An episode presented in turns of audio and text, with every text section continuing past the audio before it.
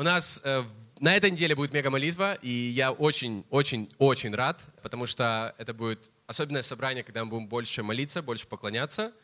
Наверное, это то, что мы хотим, чтобы было на этой мега-молитве, чтобы мы больше поклонялись, мы больше молились.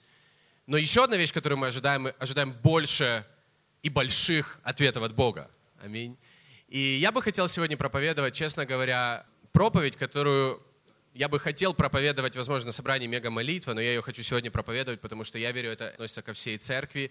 И такие моменты, такие собрания, такие моменты, когда мы все вместе молимся, они очень важны. И я верю, есть большая сила в том, когда вся церковь молится. Мы видим примеры в Библии, когда вся церковь молилась, что Бог может сделать через это нам никогда не стоит недооценивать нашей личной молитвы. Кто, кто когда-либо сам лично молился? Я уверен, все люди молились. Все студенты, если вы учились в университете перед экзаменами, вы все молились. Мы все молились. Кто-то думает, что он умеет молиться, кто думает, что он не умеет молиться, но где-то внутри мы все молимся. Но нам также нужно учиться, нам также нужно понимать важность общей молитвы, важность общего, когда мы все вместе в церкви. Чем это отличается? Насколько это важно? И я верю, это нужно и важно каждому, каждому из нас. И мы живем в мире, мы живем во время, или мы живем в такой культуре, когда разногласие и несогласие – это часть нашей культуры. Это часть культуры, мне кажется, в любом государстве, когда кто-то с чем-то не согласен, когда есть какие-то разногласия. Это есть в культуре, это есть в организациях, это есть в политике, это есть в семьях иногда – и живя в этой культуре, знаете, находясь в этом всем, когда, знаешь, когда ты не согласен, и ты это заявляешь, может быть, через социальные сети, и это круто, и все такие, о, молодец. И я не говорю, что мы всегда должны быть согласны со всеми людьми, включая пасторов в церкви. Мы никогда не должны поступать против своей совести, против убеждений своей совести, правда ведь? Но нам нужно уметь и быть людьми, которые умеют поддерживать уметь быть людьми, которые умеют быть в согласии. Я не говорю о том, что все наши мнения одинаковы, но нам нужно уметь находить согласие друг с другом. И нам, как верующим людям, если мы о нас сейчас поговорим, нам важно быть в согласии друг с другом как церковь, и тот, кто нас объединяет больше всего, это Иисус Христос. Аминь. И это тот, кто нас объединил всех вместе. И есть здесь люди, я знаю, сидят, которые никогда бы в жизни не общались, если бы не Христос. Может быть, вы служите вместе в одной команде, вы стоите рядом там где-то, вы служите вместе сегодня рядом, но вы точно знаете, вы бы никогда не общались, если бы не Христос. Поэтому 2 Коринфянам 5 глава 19 стих говорится, потому что Бог во Христе примирил с собою мир, не вменяя людям преступлений их, и дал нам слово примирения. В Библии говорится, что Он дал церкви слово примирения, и мы в Библии мы названы, ну вот верующие люди, мы названы миротворцами, мы названы людьми, которые несем служение примирения. Библия ободряет нас, чтобы мы, знаете, мирились, и мы по возможности были со всеми людьми в мире. Правда ведь? Это очень важно. Я рад быть частью церкви, в которой люди ободряют друг друга. Я рад быть частью церкви, в которой люди верят друг в друга. Я рад быть частью церкви, не где только пастор, ну, знаете, как бы всех ободряет, но есть много людей, которые меня ободряют. Есть люди, много людей, которые верят друг в друга. Я рад быть частью такой церкви. Честно. И я хочу строить именно такую церковь. И в Библии в Псалме 132, это короткий псалом, три стиха всего, говорится следующее – как хорошо и как приятно жить братьям вместе. Кто знает, кто слышал этот псалом. Как хорошо и как приятно жить братьям вместе. Это как драгоценный елей на голове, стекающий на бороду. Бороду Кириллову, Аронову, извините, ошибочка стекающий на края одежды его, как роса ермонская, сходящая на горы Сионские. Ну, такие, знаете, сравнения непонятные для нас. И дальше говорится, ибо там заповедал Господь благословение и жизнь навеки. О чем этот короткий псалом? О том, что Бог благословляет церковь, в которой каждый человек посвящен единству. Бог благословляет братьев, между которыми есть единство. Или другими словами, Бог благословляет единство. Отец, Сын и Дух Святой, они в единстве. Аминь. Они в единстве, они в гармонии. И Бог благословляет гармонию, Бог благословляет единство. Поэтому, если ты молишься о том, чтобы Бог знаешь, восстановил, возможно, твои отношения с женой или с мужем, но ты сам обижаешься, послушай, тебе нужно это изменить. Потому что ты сам в себе носишь что-то, что Бог не может благословить. Нам нужно быть людьми, которые сами идут первыми на примирение, на контакт. Мы сами стараемся быть мирными, потому что это то, что благословляет Бог. Нам нужно это четко понимать, нам нужно это просто знать. Я хочу прочитать отрывок из книги пастора Рика Уоррена. Возможно, вы слышали. Это очень известный пастор, очень большая, крутая, влиятельная церковь в Америке. И он в своей книге пишет следующее. «Я призываю вас взять на себя обязанность хранить и созидать единство в вашей церкви. Направьте на это все свои силы, и Бог будет очень доволен этим. Иногда вам будет нелегко, очень важно. Мы все это понимаем. Иногда вам будет нелегко, иногда придется делать то, что лучше не для вас самих, а для всего тела, отдавая предпочтение чужим нуждам. Это одна из причин, по которой Бог помещает каждого из нас в церковь. Он хочет научить нас бескорыстию и заботе о других. В христианском сообществе мы учимся говорить «мы, а не я», «наш, а не мой». Бог говорит, никто не ищи своего, но каждый пользы другого. 1 Коринфянам 10, 24. Бог благословляет церкви, живущие в единстве и согласии. Аминь. Некоторые люди говорят аминь. Я верю, что аминь, вот само слово аминь, которое обозначает буквально да будет так, или это как соглашение, это поддержание единства. Аминь это соглашение – я согласен, да, я, я в этом, я в деле, я в теме. И с другой стороны, с другой стороны, разделение – это трагедия. Если есть разделение в церкви, даже небольшое, это трагедия. Если есть разделение в семье, это трагедия семьи. И Иисус об этом сказал следующее в Луки 11 главе 17 стихе.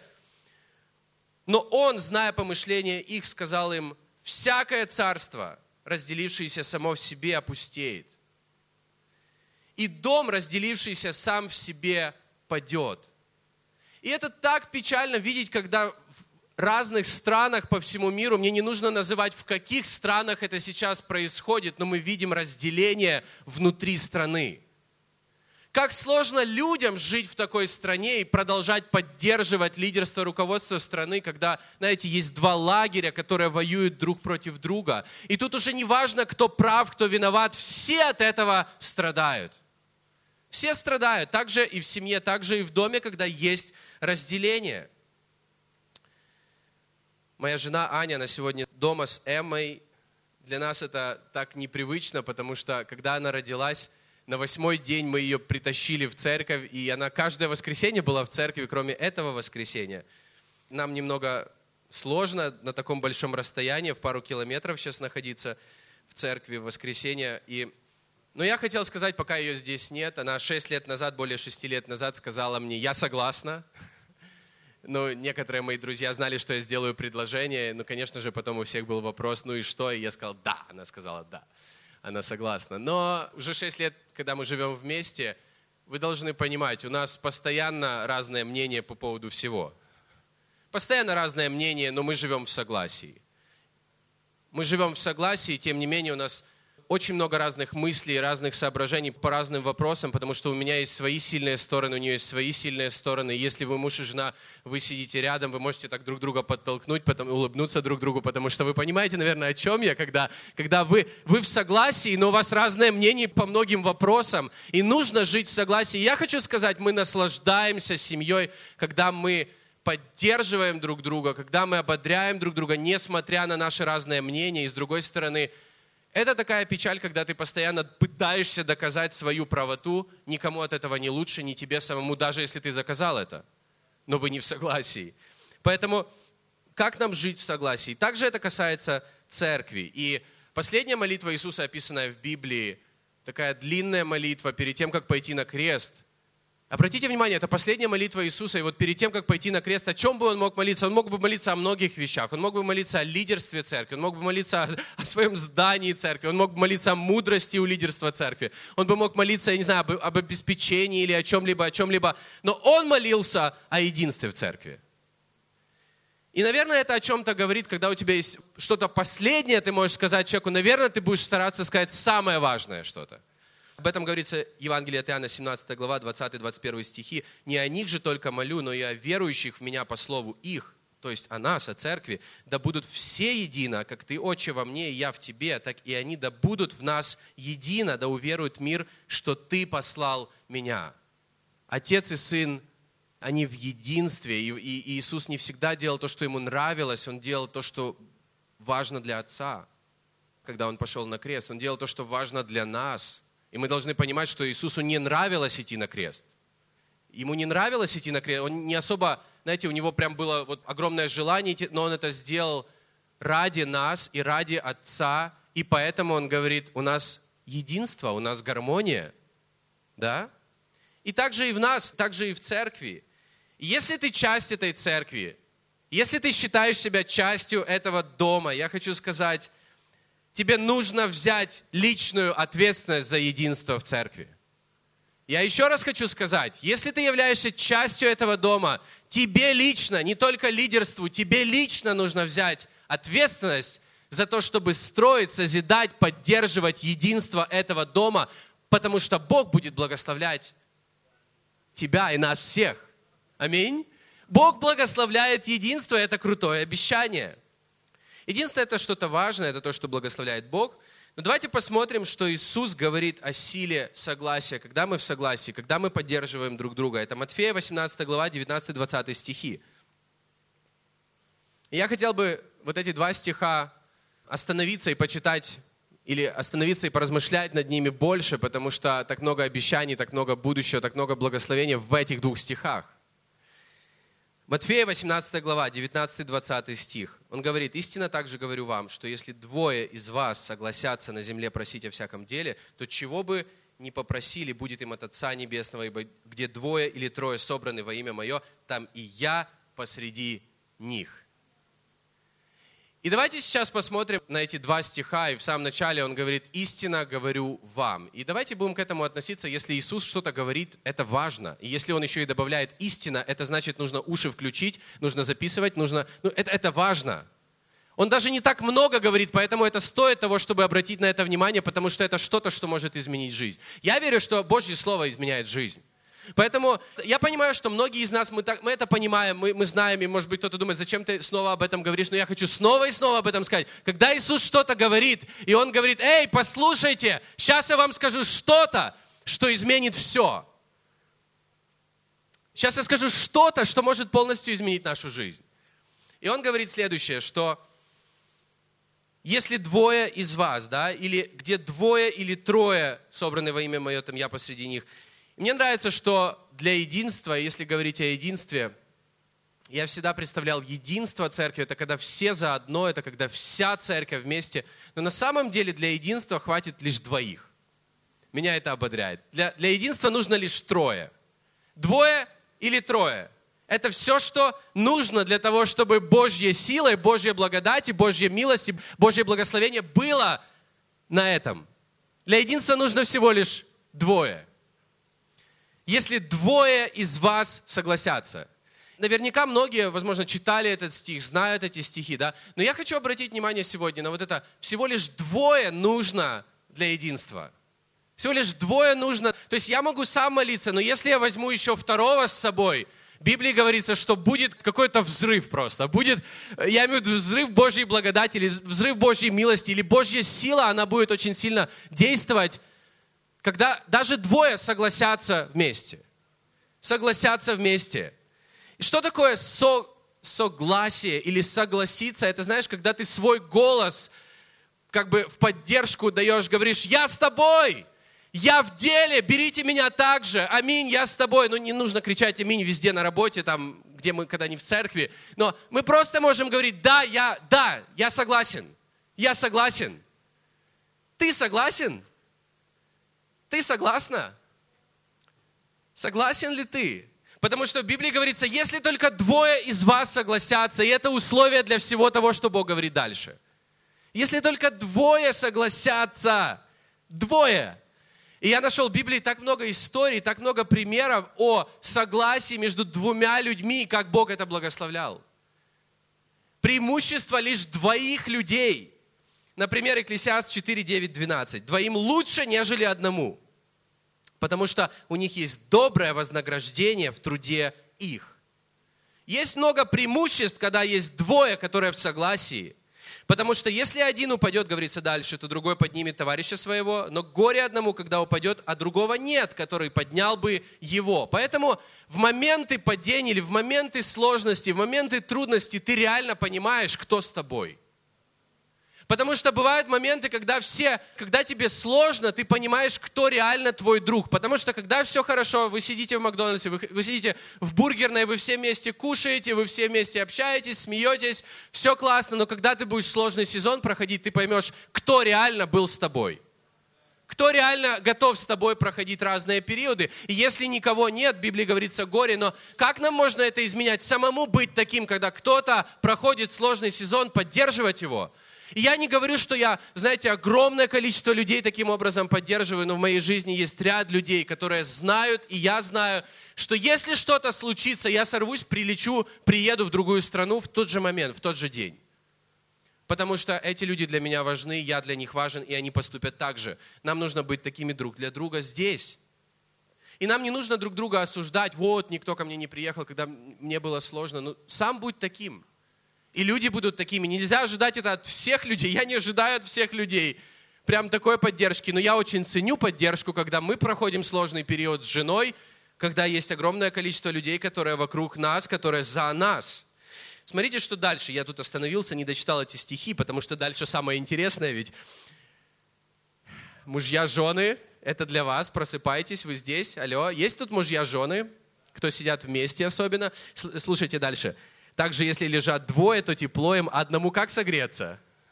Можете посмотреть друг на друга так. Ну да. Это работает. Если станет преодолевать кто-либо одного, то двое устоят против него, и нитка втрое скрученная не скоро прорвется. Есть другие примеры в Библии о двоих людях, которые были в единстве. Например, для меня очень яркая история в числах 14 главе, когда Моисей отправил разных таких сыщиков, соглядатаев – в землю обетованную, чтобы они посмотрели, куда же Бог нас направляет, что Бог нам дает, вот что нам дает. И когда они вернулись, большинство из них, и потом впоследствии весь народ начали роптать и говорить, нет, там великаны, там, там очень круто, но мы не можем. И лишь двое человек из этих всех, то есть 12 туда пошло, лишь двое, их звали Халев и Осия, или Иисус Навин, сын Навина – Халев и Иисус Навин, лишь двое человек в согласии друг с другом, они, когда те уже закончили говорить, они просто вышли вперед и сказали, эй, народ, да, там есть великаны, да, там очень круто, как они и рассказывали, но мы, по милости Бога, мы сможем это сделать, мы сможем ее завоевать. И потом в числах 14 главе, я не буду сейчас читать, это длинная история, но потом говорится, что весь народ, когда они закончили, весь народ говорит, давайте побьем их камнями. Мне нравится, в Израиле все, все решалось очень просто. Если есть какое-то разделение, несогласие, ну, те, кто не согласен, давайте камнями побьем, что изменится? Два человека меньше, два человека больше, нас и так миллион. Хотели разобраться, и говорится, можете посмотреть, числа 14 глава, по-моему, 6 стих, говорится, и Божья слава сошла, и они не смогли это сделать. И самое крутое, почему я об этом говорю, что эти двое человек, лишь двое человек, даже не Моисей, даже не Аарон, они тоже там были – Двое человек зашли потом в землю обетованную, которые согласились вместе верить, что мы это сделаем. У них были ресурсы, чтобы это сделать сейчас.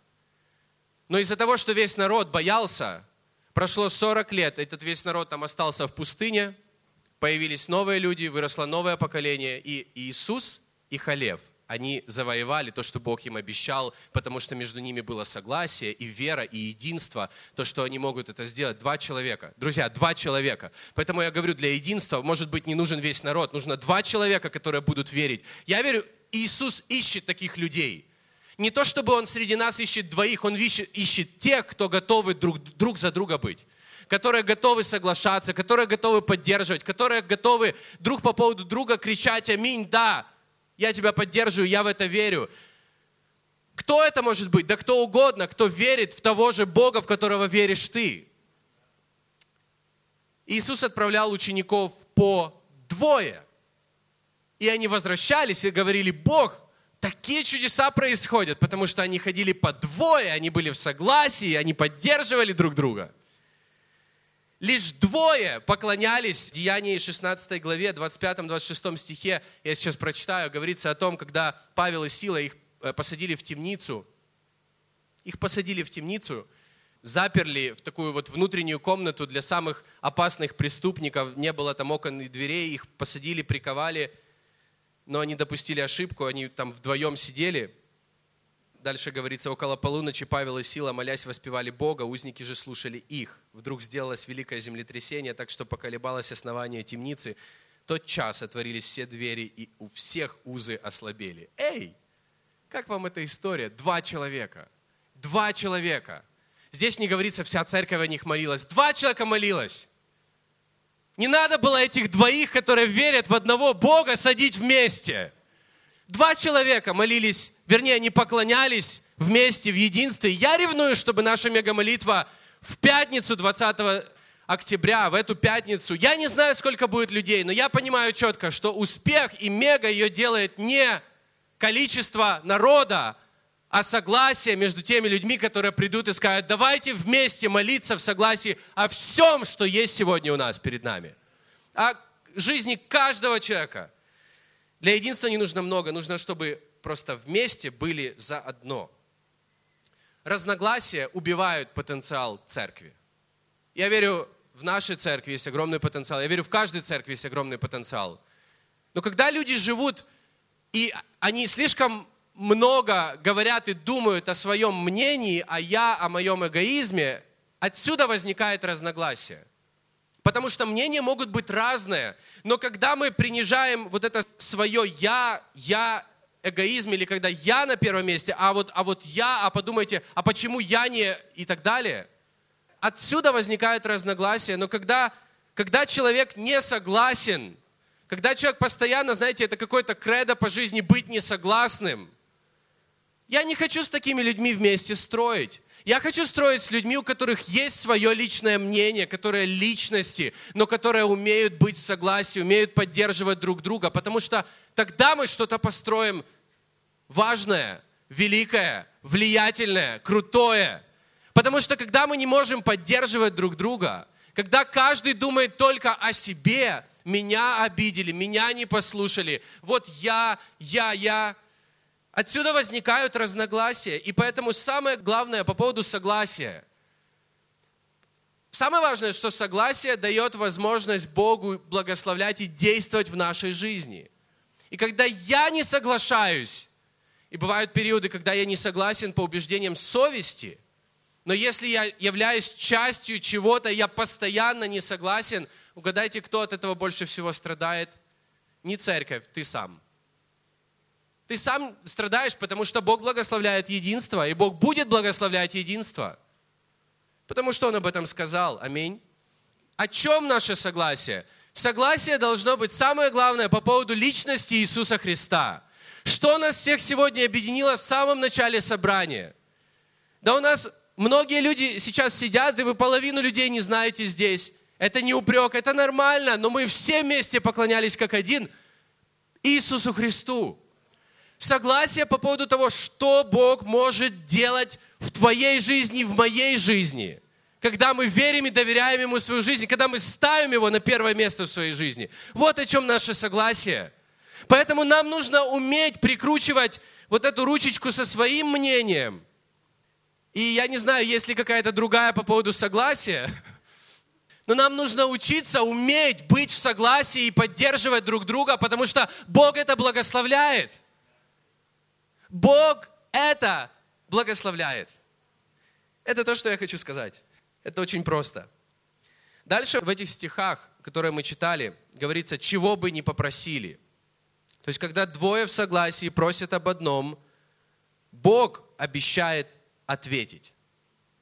Он обещает это в этом стихе. Мне также нравится, что Иисус говорит в Матфея 5 главе 42 стихе. Мы сегодня много цитируем Иисуса – Эй, вы в церкви, поэтому мы много цитируем Иисуса.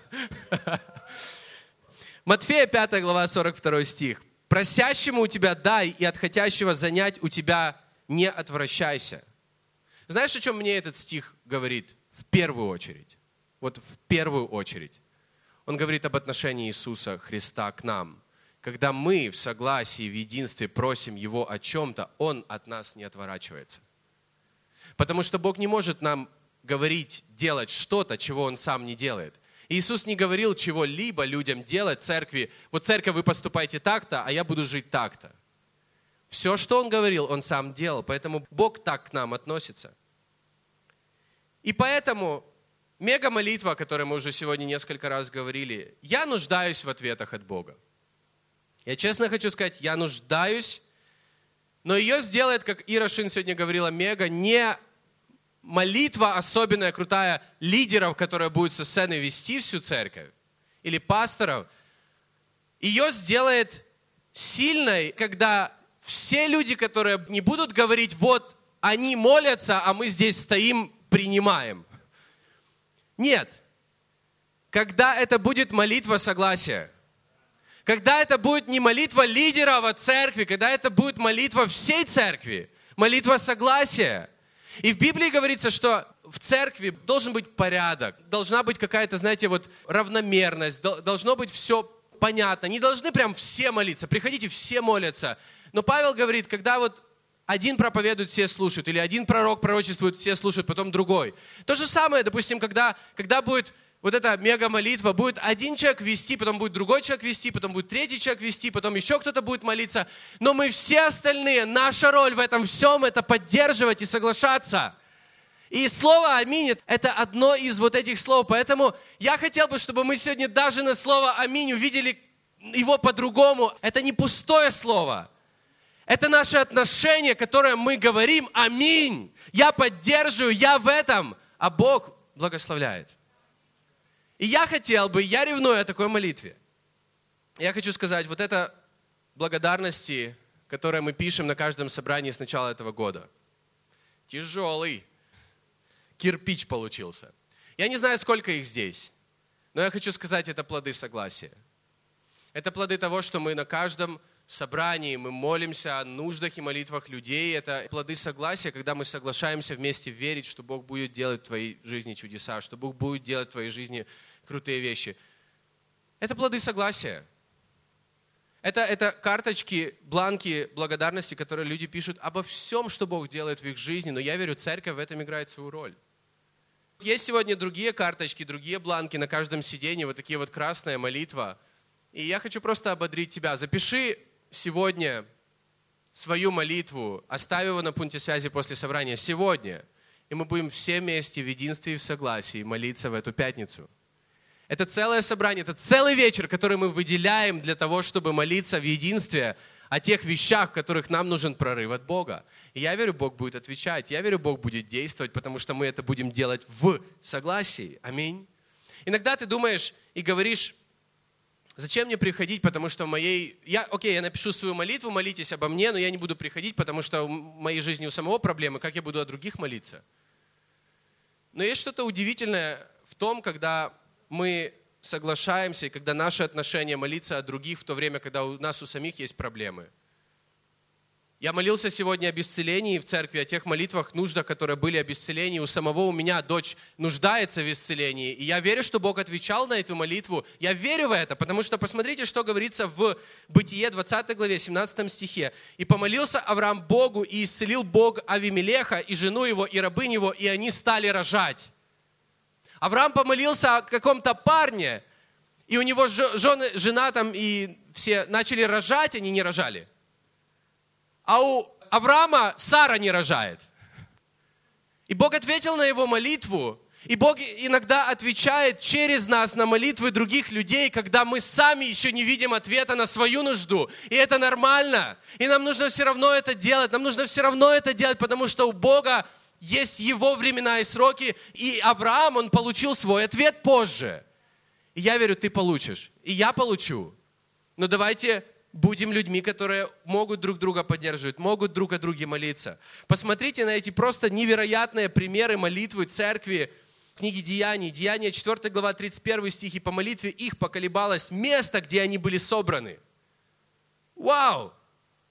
Недавно в Америке, возможно, кто-то молился, целый ураган поколебал целый штат. И я знаю, многие люди в этот момент молились, и слава Богу, так много людей были спасены. Слава Богу. Иногда мы молимся не за то, чтобы что-то колебалось место, но чтобы что-то успокоилось. И будут разные молитвы в эту пятницу. Но я молюсь, чтобы они были в согласии, они были в единстве, и Бог действовал так, как Он может. Деяние 12.5. Итак, Петра стерегли в темнице. Между тем, церковь прилежно молилась о нем Богу. И в этой истории дальше, когда Петра стерегли в темнице, там по четыре человека, три стражи, двое из них сидели закованные вместе с ним в наручники. Иудейский царь хотел вывести Петра после праздников и наказать его, потому что ему нужна была поддержка от иудеев. Он видел, как иудеи хорошо относятся к тому, когда он гонит церковь и гонит христиан. И можно было подумать, ну все, Петру все, все. Петр уже отслужил свое. Но церковь, тем не менее, молилась о нем. И я не знаю, сколько людей было в той церкви. Потому что когда Бог в ту же ночь сверхъестественно освободил Павла от всех этих цепей, он его вывел. И Павел сам такой, вау! Он пришел в этот дом, где они молились. Они просто молились в каком-то доме. И здесь говорится, церковь молилась, а может быть там было на самом деле 20 человек. Я не знаю, насколько вместительные были их дома. Мы знаем, они там крыши умели разбирать. Но неважно. Может быть, 100 человек молилось. Но здесь говорится, вся церковь молилась. Другими словами, все люди, которые были в единстве, в согласии, и с вот этой какой-то обезбашенной верой, что а вдруг Бог сделает чудо, и Бог сделал чудо. В ту же ночь он настолько быстро ответил, что когда человек пришел отворить дверь, кто там пришел, увидели Петра и не поверили, что это Петр, и пошли дальше молиться. Петр говорит, это я, Бог уже ответил. Я молюсь, чтобы я ревную о том, чтобы у нас была такая же молитва, у нас было такое же единство, у нас было такое же согласие между нами. И последнее, здесь также говорится, где двое и трое собраны во имя Мое. Там, где двое или трое собраны во имя Мое, там может произойти все, что угодно. Там Бог строит жизни людей, там Бог назидает, там Бог возвращает веру, надежду – там Бог наполняет Святым Духом, там Бог дает мир, там Бог дает уверенность, там Бог делает чудные вещи в нашем сердце, в наших жизнях. Там Бог делает что-то, что не подвластно нашим силам, но Он это может делать, там, где двое или трое собраны во имя Мое.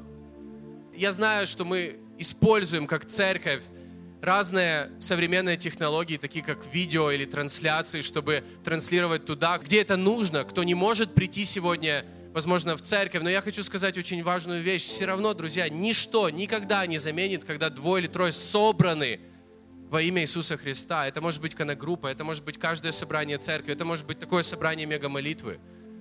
Что Бог может сделать, когда мы собраны во имя Иисуса Христа? И если ты об этом подумаешь, что Он говорит, там, где вы собраны во имя Иисуса Христа, о, я даже я могу только предвкушать, что может быть, что может произойти на этой мега-молитве. И, и поэтому, возможно, у тебя есть какая-то молитва сегодня к Богу. И в Библии говорится, Матфея 16, 18, «Я создам церковь мою, и врата ада не одолеют ее». Врата ада не одолеют ее. Я думаю, что ад трепещет, когда люди собираются во имя Иисуса Христа. И, возможно, враг будет делать все, чтобы ты не попал на это собрание или не попал на эту молитву, где, возможно, твоя жизнь изменится. Возможно, он будет делать все, чтобы тебя там не было, потому что, когда двое или трое собраны во имя Иисуса Христа, там может произойти все, что угодно для Его славы в твоей жизни. И поэтому мы можем говорить, сегодня не тот день, сегодня не тот день, я сегодня не смогу или я там не смогу. Но вопрос не в том, можешь ты или не можешь, а веришь ли ты, что Бог может сделать, когда мы собираемся во имя Иисуса Христа, когда мы соглашаемся друг с другом и поддерживаем друг друга, как люди, которые верят в одного Бога. Мы не будем, друзья, церковью, которая молчит. Мы не будем, друзья, церковью, которая будет бездействовать.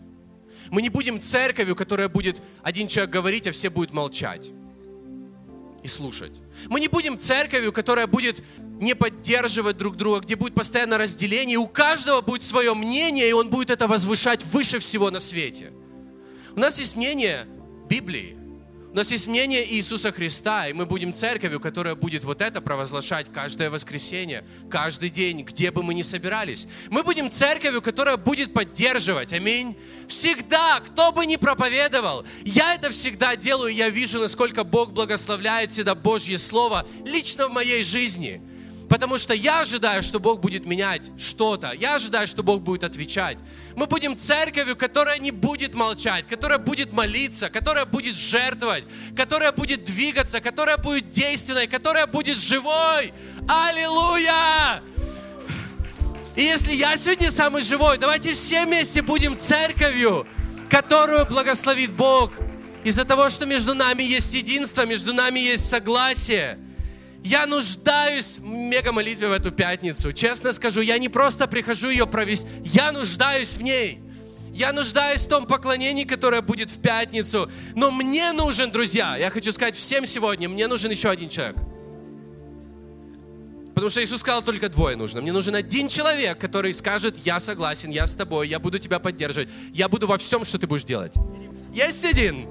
Кто этот один еще человек? Мне нужен один человек, друзья. Один человек. Один в Библии говорится. Меня так это радует, потому что иногда я думаю, иногда, знаете, такое на пасторах, такое давление чуть-чуть. Ну, не вся церковь пришла среди недели, значит, ну, знаете, Бог не может. Нет, нужен один человек. Один человек. Для меня это такая свобода. Один человек. Уже пару человек есть. Я верю, это будет такое горячее время. Я верю, это будет такое крутое время. Аминь. Давайте вместе встанем.